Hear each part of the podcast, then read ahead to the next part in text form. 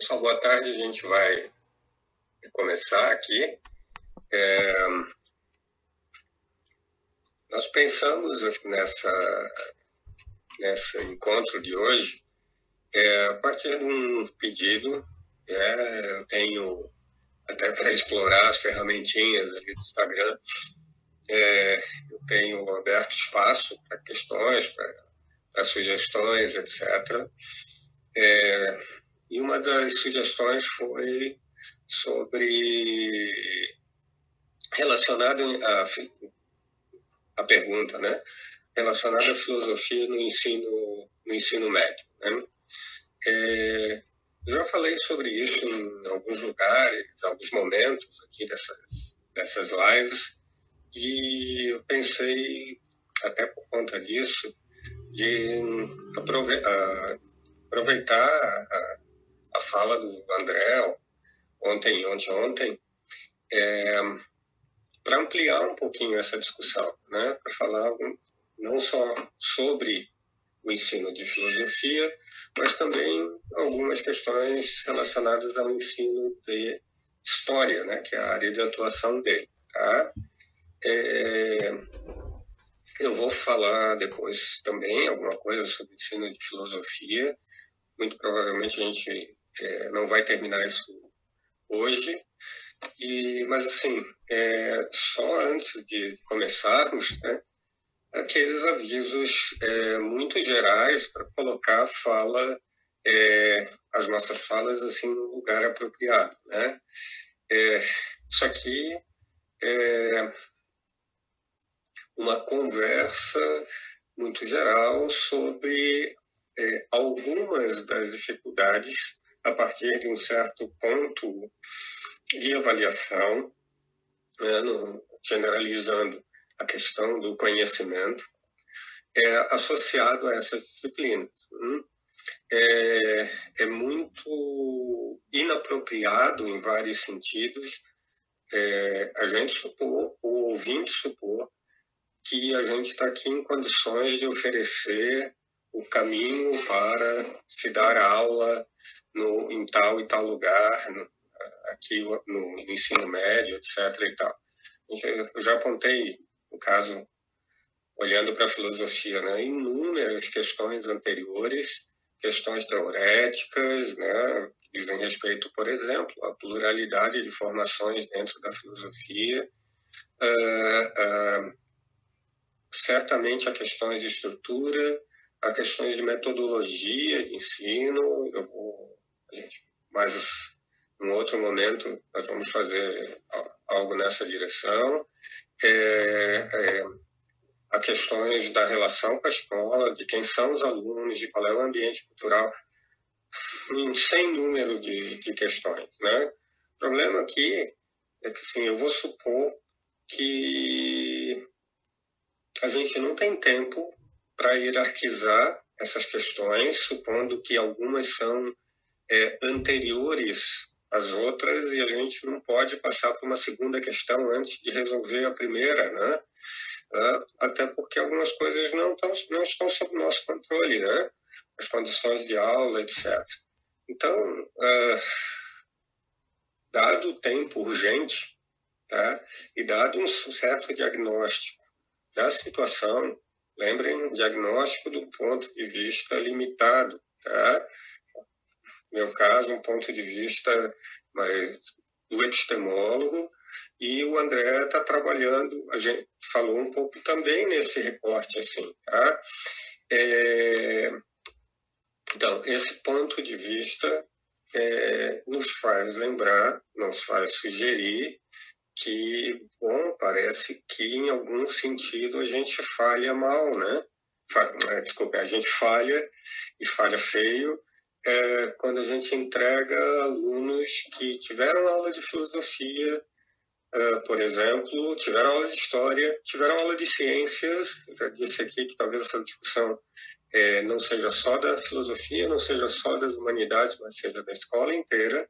Mas de qualquer maneira, tiveram educação formal e dizem coisas depois da educação formal, coisas como você deve respeitar a minha opinião dando um peso não político, assim, não civil a essa declaração, né? Ah, você tem direito, etc. e tal, dando peso epistemológico a essa declaração, né? Então, coisas desse tipo parecem sugerir que a, a gente precisa tentar fazer alguma coisa, bem ou mal, precisa pelo menos colocar a questão sobre a mesa e, em segundo é, é, lugar, a gente precisa pensar em estratégias que, no recorte que a gente vai fazer hoje, em parte passam por escolhas de conteúdo, de abordagem, etc. E tal. Mas certamente essa não é a questão inteira. Tá? Então, a gente está mais aqui para bater papo e chamar a atenção do que dar receita de, de bolo. Tá? Como isso atinge, essa discussão atinge muitos de vocês que estão aqui, que são da filosofia, que são da história, né? são professores, tá? Como ela atinge? é um problema que isso não seja reconhecido, né?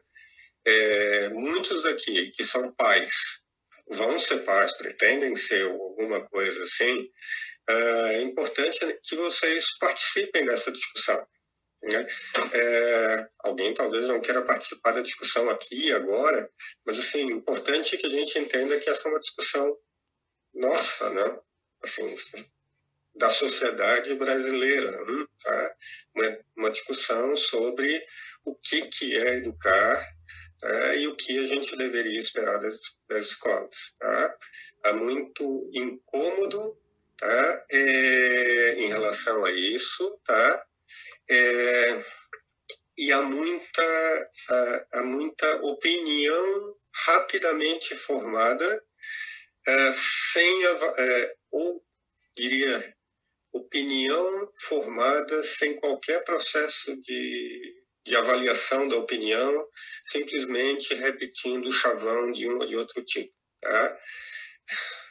Professores, a gente sabe que muitas vezes não está no nosso alcance é, fugir da expectativa dos pais, etc. E tal, tá? Não tomem nossa fala como uma crítica à atividade do professor, tá? aqui ou ali. Mas, mais uma vez, tomem como é, motivação para alguém tentar achar alternativas possíveis dentro do ambiente em que dá aula ou dentro do ambiente que os filhos estudam, uh, uh, a, partir uh, achar alternativas olhando para certos objetivos epistêmicos. Tá? Então, assim, lembre, com esse recorte, tá? a partir desse ponto de vista, com essa é, com esse tom de discussão e não de instrução e não de apresentação de, de respostas prontas, etc., a gente vai começar tá? Eu vou pedindo para o André começar a fala, tá? E, por favor, perguntas, dúvidas, desafios, etc. e tal, coloquem na tela. É, quando estamos em dois, é mais fácil de lidar com as perguntas, tá? Sim. Então, André, é teu, tá? Beleza. Uh, então, a primeira coisa é, é começar dizendo que essa é uma discussão um tanto diferente da, a gente fez ontem e no sábado, por uma razão muito simples. Não é um assunto é, ao qual eu estou habituado a pensar com mais rigor. Como teria é, se esperar e vai emitir opinião sobre o assunto. No entanto, eu trabalho como professor de história há três anos é, na, nas redes públicas, municipal e estadual da Grande Florianópolis. E, portanto, eu, nesse pouco tempo de experiência prática, já me deparei com alguns problemas e tive que, na prática, lidar com eles. Apesar de nunca ter pesquisado propriamente nada a respeito e enfim, não ter me dedicado academicamente nada desse tipo, acho que é, acho que eu consigo destacar algum, algumas questões gerais e ligá-las à discussão que a gente fez na, ontem e no sábado. Então, basicamente, o que a gente. O resultado da nossa discussão foi dizer: olha, conhecimento histórico é crença verdadeira justificada, assim como a gente já tinha, é, já tinha visto, né? pelo menos num, numa primeira aproximação, cuja justificação, no caso do conhecimento histórico, seria fornecida por um bom processo de investigação. E esse bom processo de investigação histórica, a gente trabalhou ele mais ou menos em detalhe que a gente teve na live. Né? Então é isso. Uh, grande, agora passando diretamente para a de hoje, um grande problema, e isso aparecia no cafezinho, isso aparecia na sala de aula às vezes, né? É, nas disciplinas de licenciatura em História, era o abismo que havia entre as condições reais e os objetivos ideais da, da educação, seja ela da educação em geral ou da educação em história. E essa, esse, essa era uma, uma crítica muito recorrente é, às disciplinas da licenciatura. Seja porque as condições que estavam sendo descritas como reais estavam muito longe de, de serem reais, a maioria dos materiais que a gente tinha contato nas instituições de sala de aula, e normalmente a situação, principalmente da educação das redes públicas, era muito pior do que, do que as escritas. E, por outro, a gente é, acabava não reconhecendo. É, a gente não acabava reconhecendo viabilidade nos objetivos ideais que eram que nos eram oferecidos como, como objetivos ideais da educação em história. É, nenhum problema com esses, esses ideais. Na verdade, quase todos eles são louváveis e dignos de serem perseguidos. O problema é que a gente enxergava pouca viabilidade nesse, é, nesses, nesses ideais educacionais em história, né? Em primeiro lugar, porque esse, boa parte dos objetivos é, da, que a gente precisa trabalhar em sala de aula são definidos por legislação. Esse é o primeiro ponto. A gente não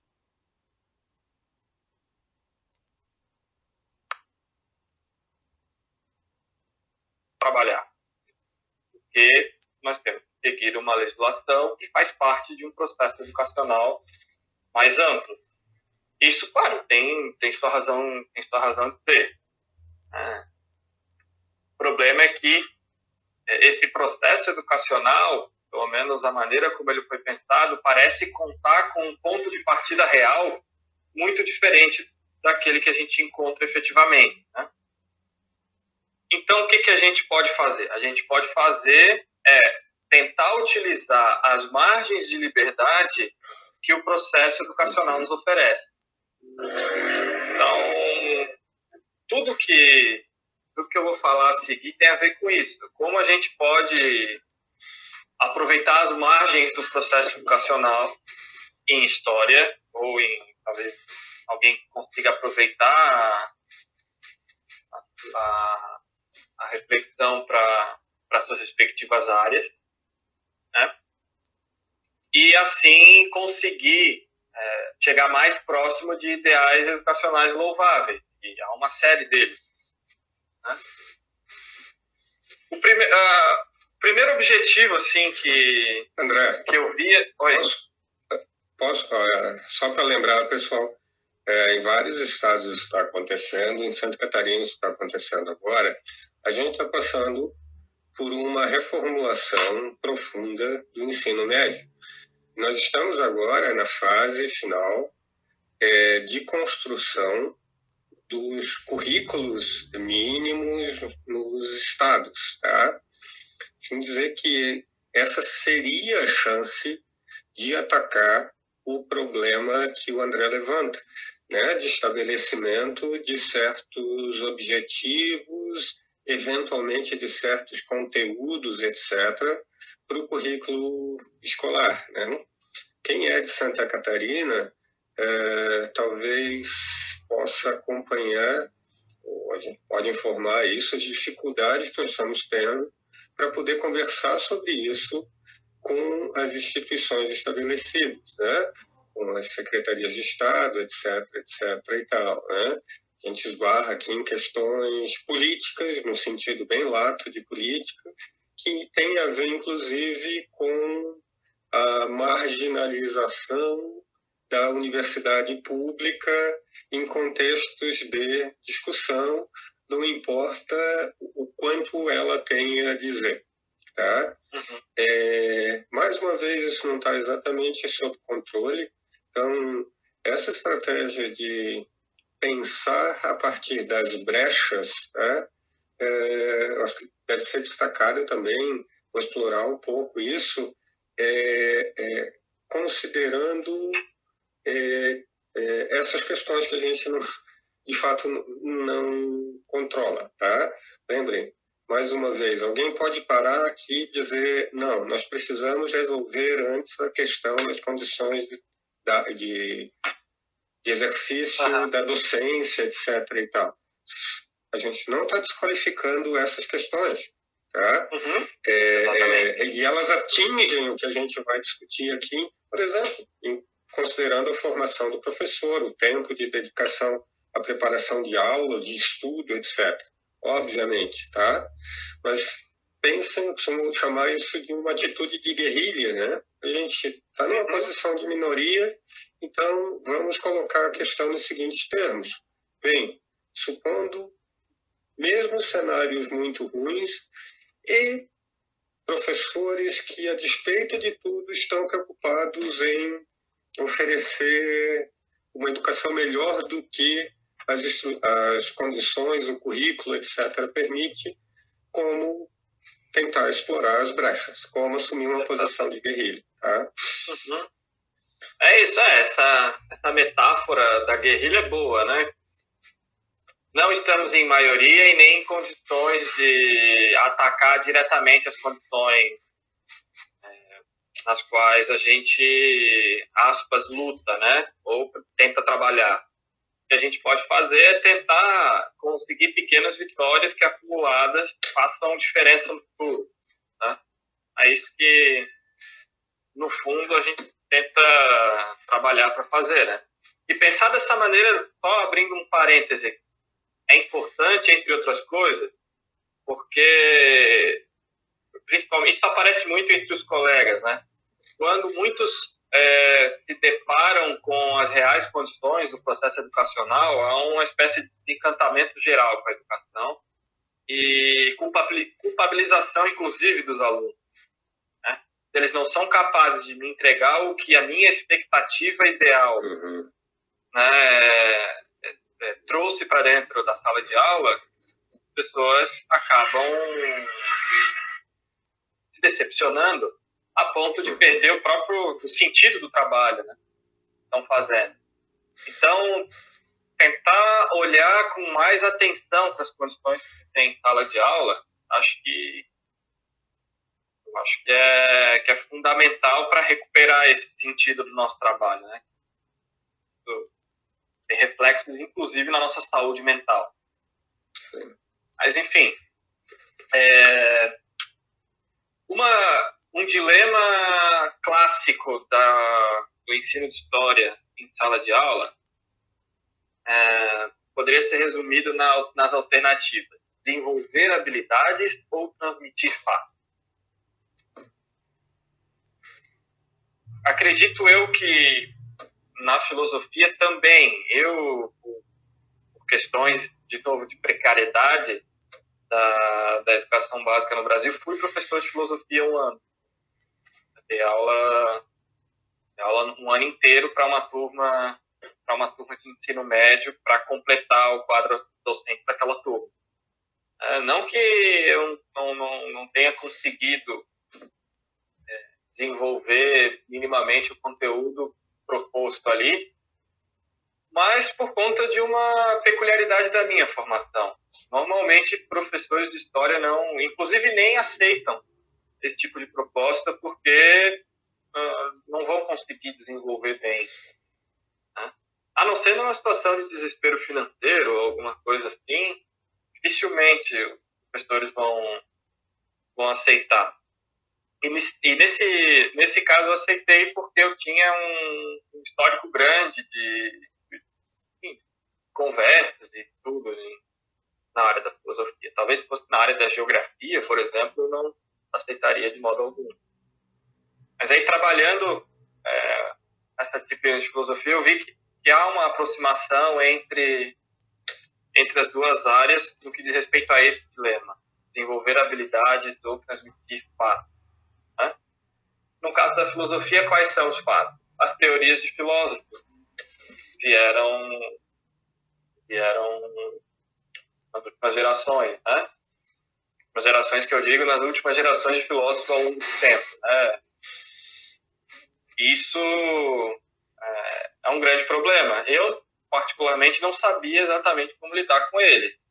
A minha solução de compromisso foi lidar com as duas coisas.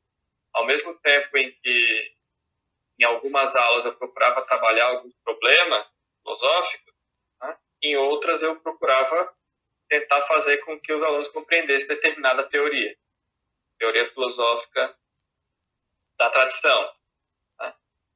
É, na história é um pouco mais complicado, um pouco mais complicado. Por quê? Desenvolver habilidades, no nosso caso, significa ser capaz de reconhecer aquele, aquela boa investigação que eu falei. reconhecer aquela, aquela boa investigação requer algum preparo, e aí os passos para esse preparo nem sempre são reconhecidos como pertencentes à disciplina de história. Então, um exemplo. Uh, para que uma pessoa consiga é, para que uma pessoa consiga interpretar bem um documento, ela precisa ter ideia das condições institucionais uh, e sociais nas quais aquele documento foi produzido né, para poder ter alguma interpretação. Um exemplo bem, bem banal, uma certidão de nascimento.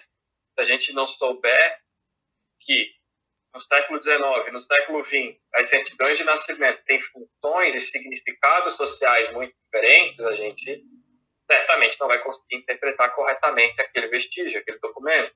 Né? E fazer esse tipo de exercício de localização da fonte no seu momento histórico e, portanto, seu significado específico, muitas vezes toma bastante tempo das aulas, requer muita paciência e, às vezes, é, investimentos em recursos que nem o professor nem a escola é, tem à disposição. Normalmente eu trabalhava com, com xerox, tentava improvisar, levava o mesmo xerox para várias turmas diferentes, pedia para eles, eles não rasurarem. Lá, tentava fazer o que estava ao meu alcance, mas era difícil por conta disso. O ideal é que eles pudessem levar para casa, que pudessem fazer alguma atividade fora da, do ambiente da sala de aula sobre o assunto. Isso quase nunca era possível. Então, ao tomar esse tempo, né, eu acabo entrando em choque com a legislação, que me diz que eu tenho que trabalhar determinados conteúdos num determinado ano em sala de aula. E isso era extremamente complicado. Então, qual, qual era a minha estratégia? Eu precisava quebrar bastante a cabeça para isso. Como conciliar essa exigência da legislação com o meu objetivo educacional de desenvolver o aluno a é, praticar ou a reconhecer uma boa prática de investigação de história. Então, é, quando a gente, sempre que eu podia e sempre que havia, eu tinha recurso para isso e tal, eu, eu tocava ficha. Dou um exemplo. Né? Ah, quando a gente, quando eu trabalhei, por exemplo, o assunto Grécia Antiga. Grécia Antiga, surgimento da democracia, a origem das instituições democráticas, enfim. A cultura grega, todos esses são assuntos previstos no currículo e que necessariamente precisam ser trabalhados em sala de aula. Isso é informação ao qual, segundo a legislação, os alunos têm direito. O que, que eu precisei fazer? Em primeiro lugar, como pensar numa, numa atividade na qual eu pudesse trabalhar o assunto Grécia Antiga e, ao mesmo tempo, desenvolver uma habilidade. Né? E, aí, e aí é que eu pensei que o, a questão não, não precisava ter nada a ver com a Grécia Antiga. Absolutamente nada a ver. Quando a gente estava trabalhando os mitos e, a gente estava trabalhando a produção daquele tipo de, de vestígio histórico que foi transmitido até nós, né? eu, eu, uh, eu, tentei trabalhar os mecanismos de produção daquele tipo de vestígio. Então, o que, que eu pedi para os meus alunos? Que eles trouxessem de casa é, histórias ficcionais que eles gostam da televisão ou alguma coisa assim. Então, eu pedi para eles copiarem a mão no caderno deles, para evitar o Ctrl-C, Ctrl-V clássico. Né? Eles trouxeram esse material para a sala de aula, e aí eu falei o seguinte: eu quero que vocês utilizem personagem principal da história, alguns valores e algumas pequenas histórias associadas a eles, e contem uma história que vocês querem contar. E, bom, vários deles, vários não, turmas quase na sua totalidade fizeram isso. Em seguida, isso me tomou duas aulas, mais ou menos. Em seguida, eu pedi para eles, ele, eles darem uma olhada na Ilíada, que é um, é um vestígio grego importante.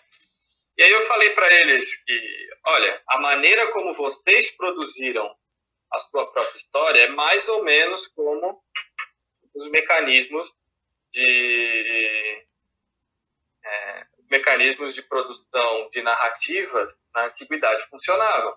Caras se inspiravam em histórias que circulavam para contar suas próprias histórias.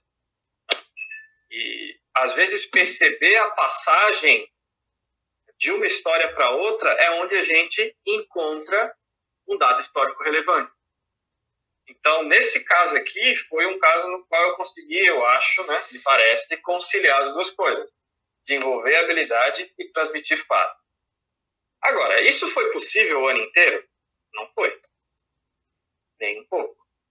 Em alguns casos, principalmente quando o calendário ficava muito apertado, o que a gente fazia era simplesmente olhar para o livro didático, fazer os exercícios propostos pelo livro didático, talvez trabalhar uma ou outra questão de interpretação do texto, alguma outra coisa assim, e ficha para o próximo conteúdo.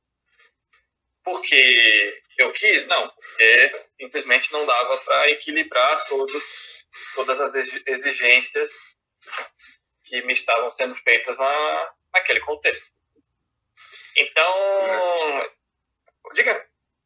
Pode dizer? Não, é, é, deixa eu abstrair aqui um ponto, sim, né, na, uhum. a partir do que você está falando. Uh, Vejam, pessoal, a gente tem conversado aqui em termos, é, em muitos momentos, de certas habilidades intelectuais associadas a valores intelectuais, epistêmicos, como a gente tem chamado, né? Esse, esse ponto e essa dificuldade que o André relata, de conseguir se mexer no meio de um currículo, muitas vezes muito engessado, de expectativas dos pais, dos gestores, etc., em relação a esse currículo engessado, é, é, é, é deveria nos é, deveria ser algo para nos fazer lembrar que algo que apareceu nas falas de ontem, ontem, ontem do André, a discussão sobre as metodologias, as estratégias da história é um subcaso não é epistemologia, mas é um subcaso de um interesse mais geral e mais abstrato, né? que foi aquele que a gente veio discutindo na parte mais teorética desse curso. A gente está falando de justificação, em geral.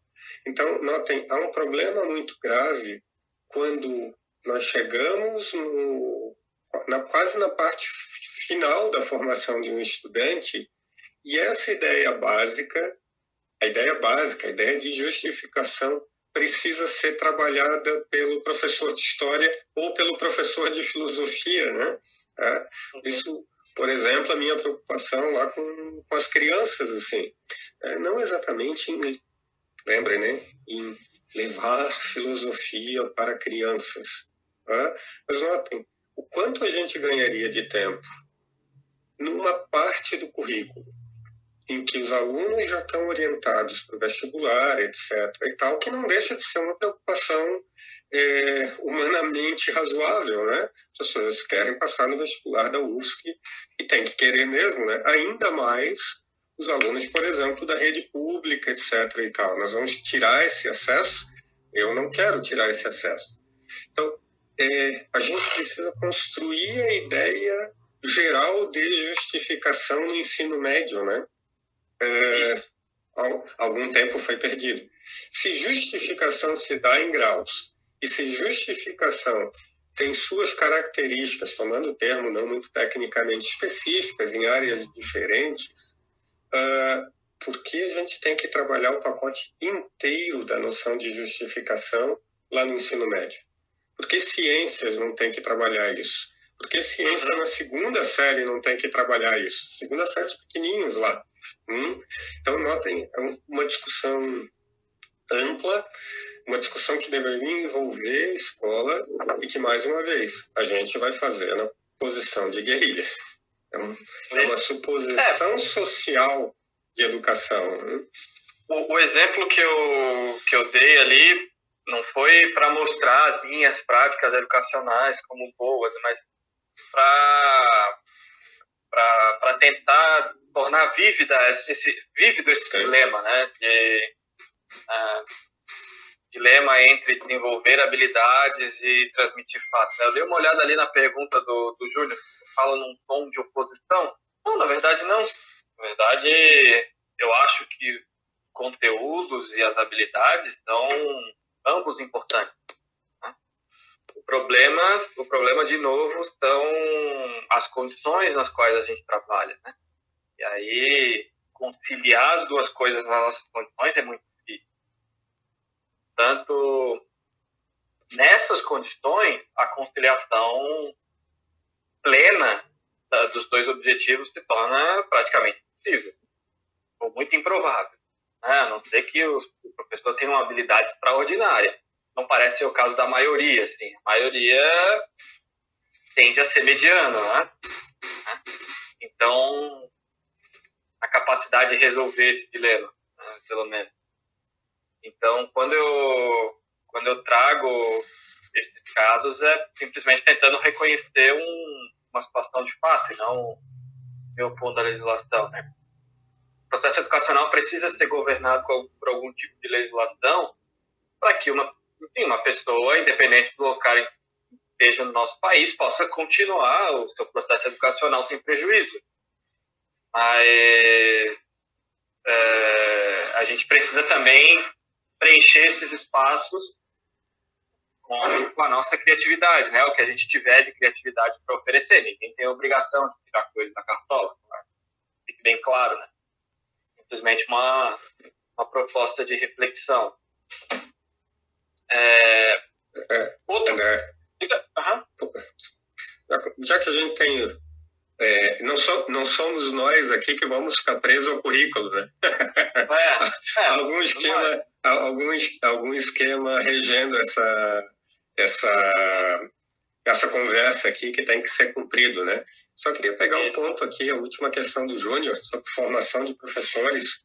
Acho que uhum. tem duas, duas coisas para a gente pensar. E aí eu vou falar da minha, o meu olhar a partir da filosofia. Como eu já falei nos outros momentos, é, é, é, eu acho que a gente tem um problema de formação de professores que, no nosso caso, vem passa de maneira importante por um olhar para as licenciaturas e para os bacharelados também, tá? e para a formação de pós-graduação também, tá? é, que é o olhar da pesquisa. É, nota, talvez se a gente estivesse falando de engenharia de materiais, esse, esse, esse tipo de olhar se justificasse mais rapidamente, né? O cara é, uhum. é desculpa aqui, é um, um idiota especializado, para usar a expressão, só que esse idiota especializado desenvolve certos produtos que geram um enorme ganho para todo mundo, direto ou indiretamente. É, é, bom, a gente não quer que ele seja um idiota especializado, mas ele está gerando um certo tipo de produto importante a gente consome. Tá, qual é o nosso produto? Essa encrenca. Qual é o nosso produto, assim, né? Você conhece a pergunta, para que, que serve isso aí? É, bom, é, não serve para. Notem, é, é, cuidado aqui, tá? Alguma delicadeza com o que eu vou falar. Não serve para a gente escrever artigos para outros pares sobre um ponto super específico e depois escrever se isso não sair de algum lugar. Então, assim, espalha para a cultura de alguma maneira. E a maneira mais tradicional do que a gente mais óbvia de espalhar o que a gente produz para a cultura é a educação. É a educação fora da universidade, onde a gente atinge uma maior número de pessoas, etc. E tal. Agora, esse olhar que coloca a questão de o que a gente faz se liga com, como com a educação, o que, que uhum. não está no nosso horizonte. Não está no e mais, não sei como é na história. Na filosofia, muito frequentemente ainda é tratado como uma questão menor, né? como uma questão que assim alguém está gastando energia no que deveria fazer aquele trabalho teorético fino para pensar, discutir, conversar sobre educação. Não é um assunto uhum. novo. Bom, isso é uma encrenca para a formação de professores. E tem um segundo problema, né? Eu fiz engenharia, eu olho para a formação do engenheiro. Obviamente, nenhuma empresa minimamente com dois neurônios pega um engenheiro recém-formado e coloca para cuidar de um processo ou operar uma máquina, sei lá o que, que custa muito caro. Há um processo complementar de formação. Então, a despeito da gente apontar para as nossas dificuldades internas, eu também não vou morder a, a isca de um certo discurso político que joga a culpa para a universidade. Desculpa, o Estado, as escolas particulares, etc., não investem um tostão na formação de professores. E aí dizer, vocês se virem, tá? em cinco anos, não, cinco anos não pode ser porque é um curso muito longo, etc. e tal. Quatro, três anos, vocês, a universidade, se virem, formem professores para a gente colocar pra, pra, na, na, sala de aula no dia seguinte. Ah, qual é, né, cara? Ah, então, sim, tem problemas de formação brutais dos dois lados, né? Tá? É. De novo, a pergunta é, o ponto de discussão continua aqui, ao menos, a partir da posição de guerrilha. Tá? Tem. Uhum. E aí, qual é o passo que a gente consegue dar com o que tem? Né? A sugestão, mais uma vez, é vamos tentar recuperar conteúdos que nós recebemos num bom curso de pós de, de graduação e recebemos, tá? A gente estudou coisa dura, etc e tal, posso falar com certeza dos cursos de federais, ninguém ficou lá brincando, etc. Os cursos são muito duros, como vocês sabem, e vamos agora fazer aquela conversa adicional lá dentro. É, é, o que tem de bom aqui, intelectualmente bom, ou de conteúdo importante, né? e às vezes o conteúdo é importante, a informação é importante, é, e como a gente poderia pensar em levar para a escola de um jeito ou de outro.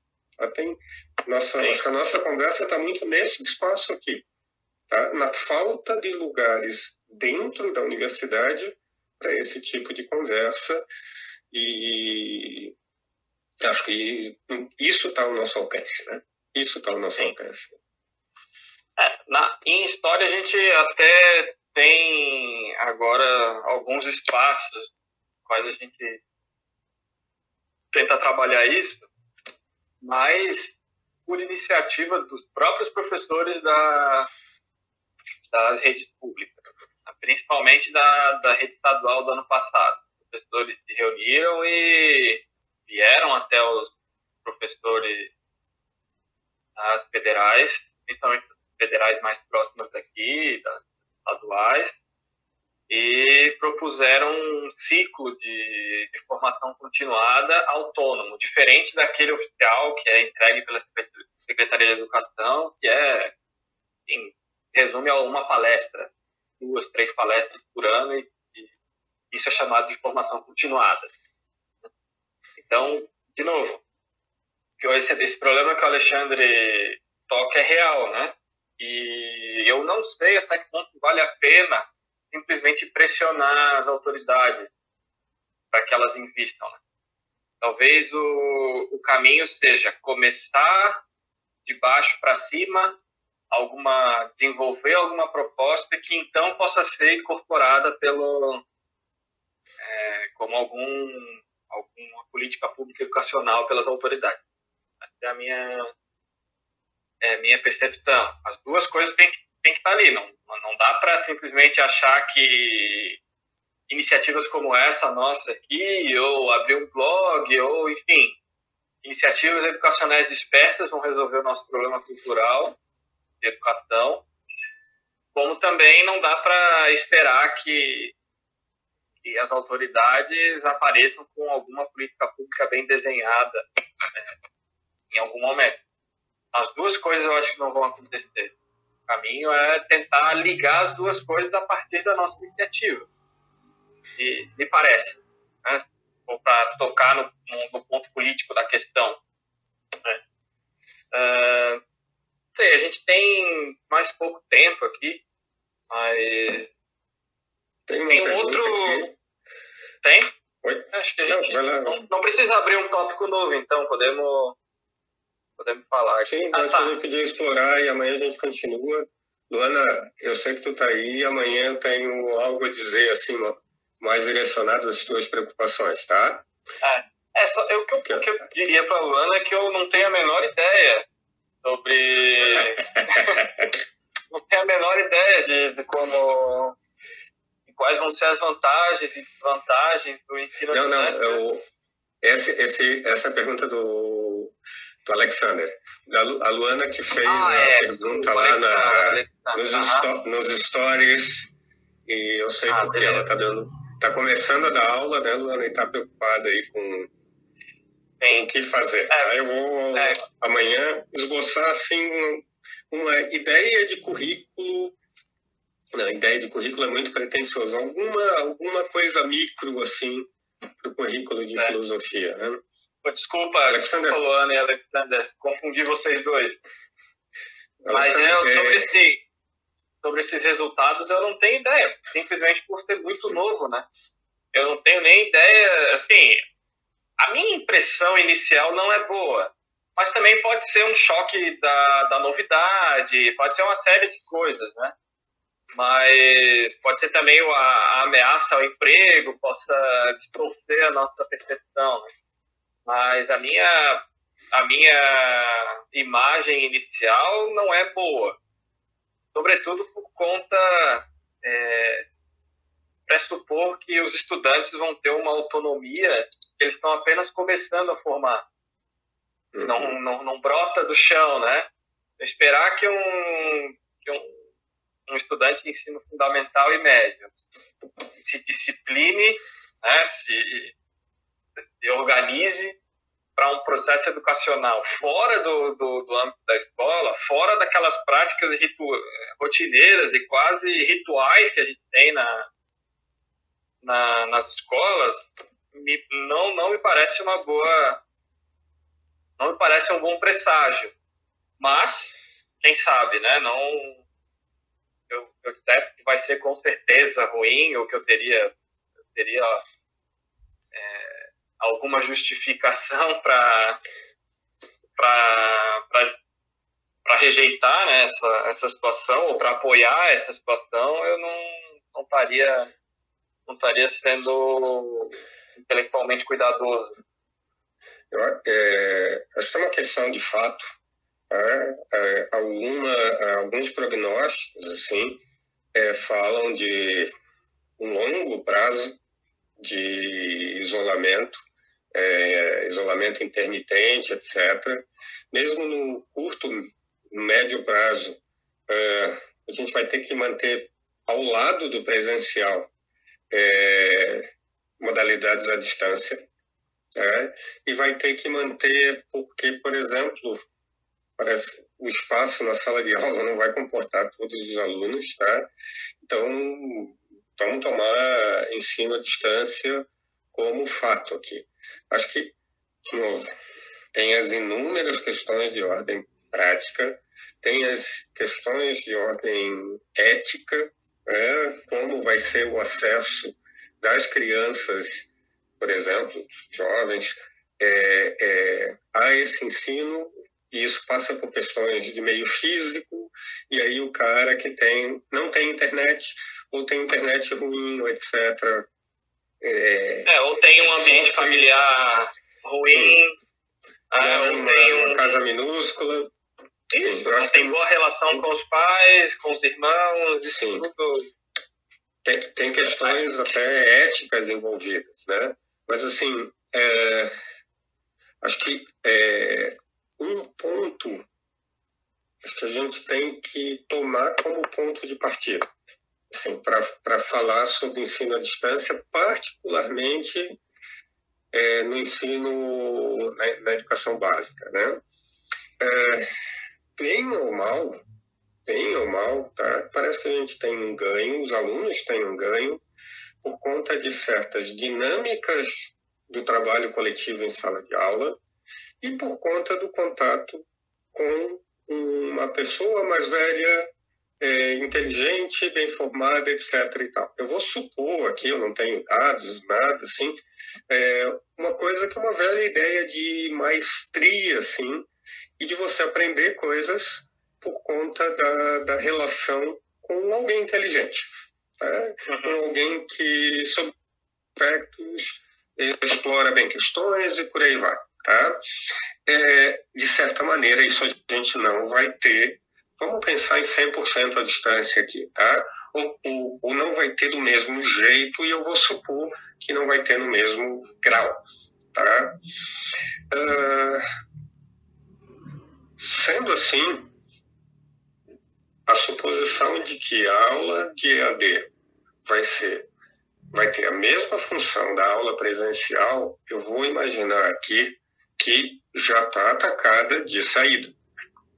É, o formato é diferente. Pensem aqui agora, a gente tem outra dinâmica de tempo, a gente tem outra dinâmica de comunicação, tá? é tudo muito diferente. Tá?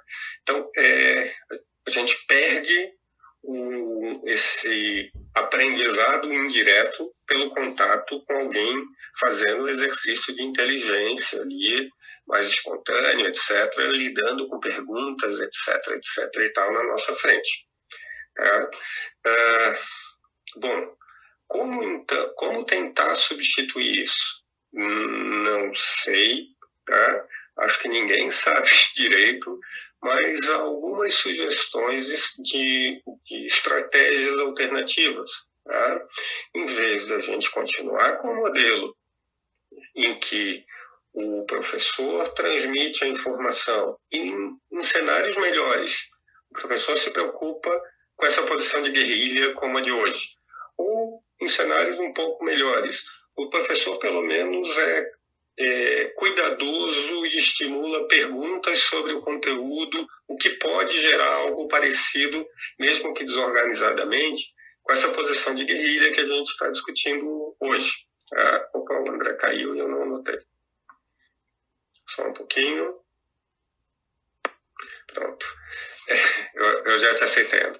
É, mesmo nesse, é, constando esse cenário, bom, talvez uma estratégia seja dizer vamos pensar em outros caminhos é, em que a autonomia do aluno possa ser mais apropriadamente é, posta na, como, como motor do processo.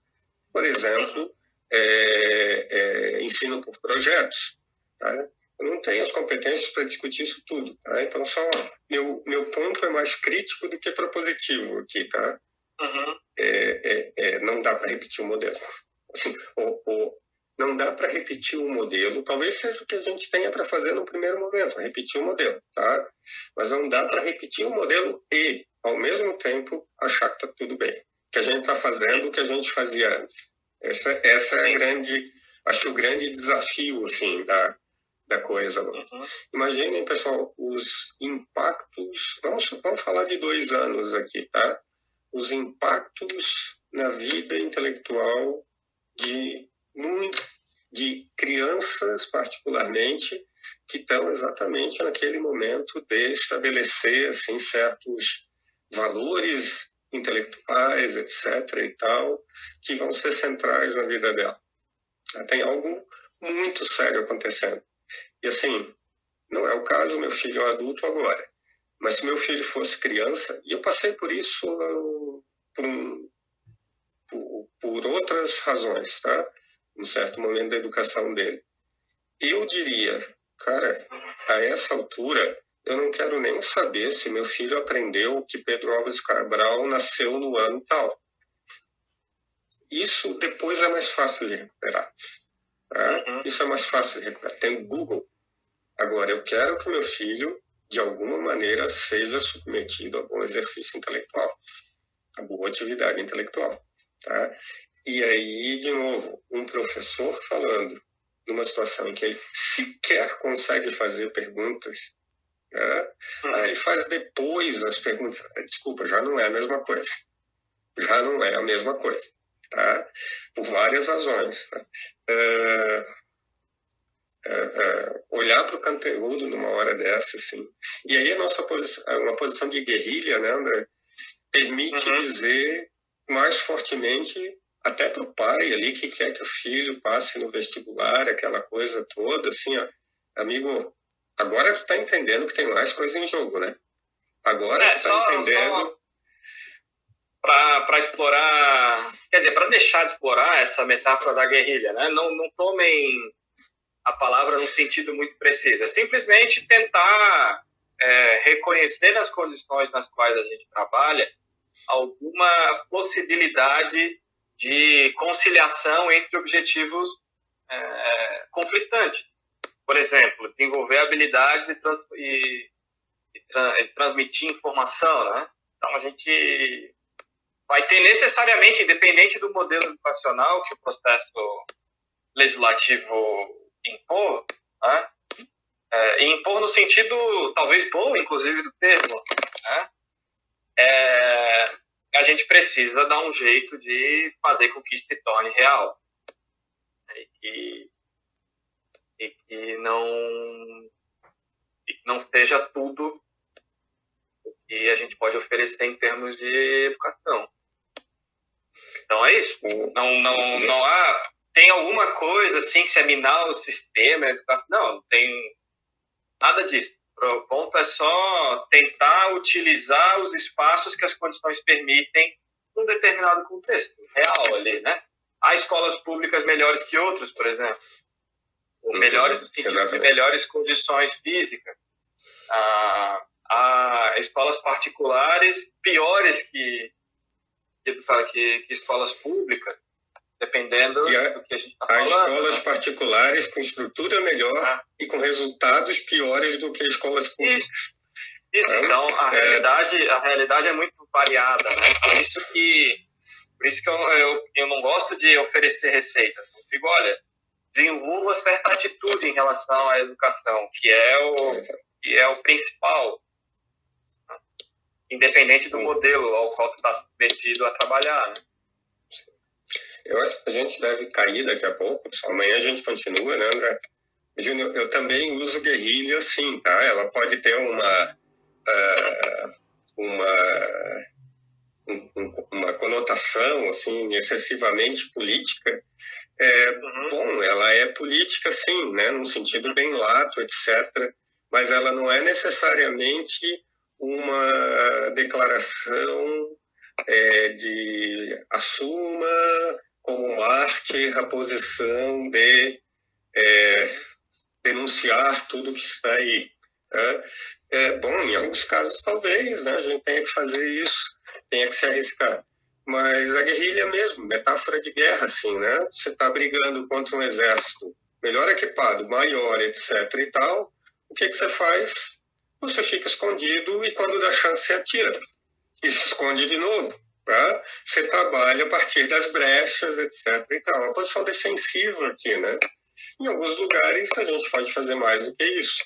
Em outros lugares eu acho que é só isso que sobra, né? Então, talvez não precise falar de educação crítica, mas ter uma atitude desse tipo na frente dos alunos, eu acho que diz bastante para os alunos. E na minha experiência, os alunos reconhecem.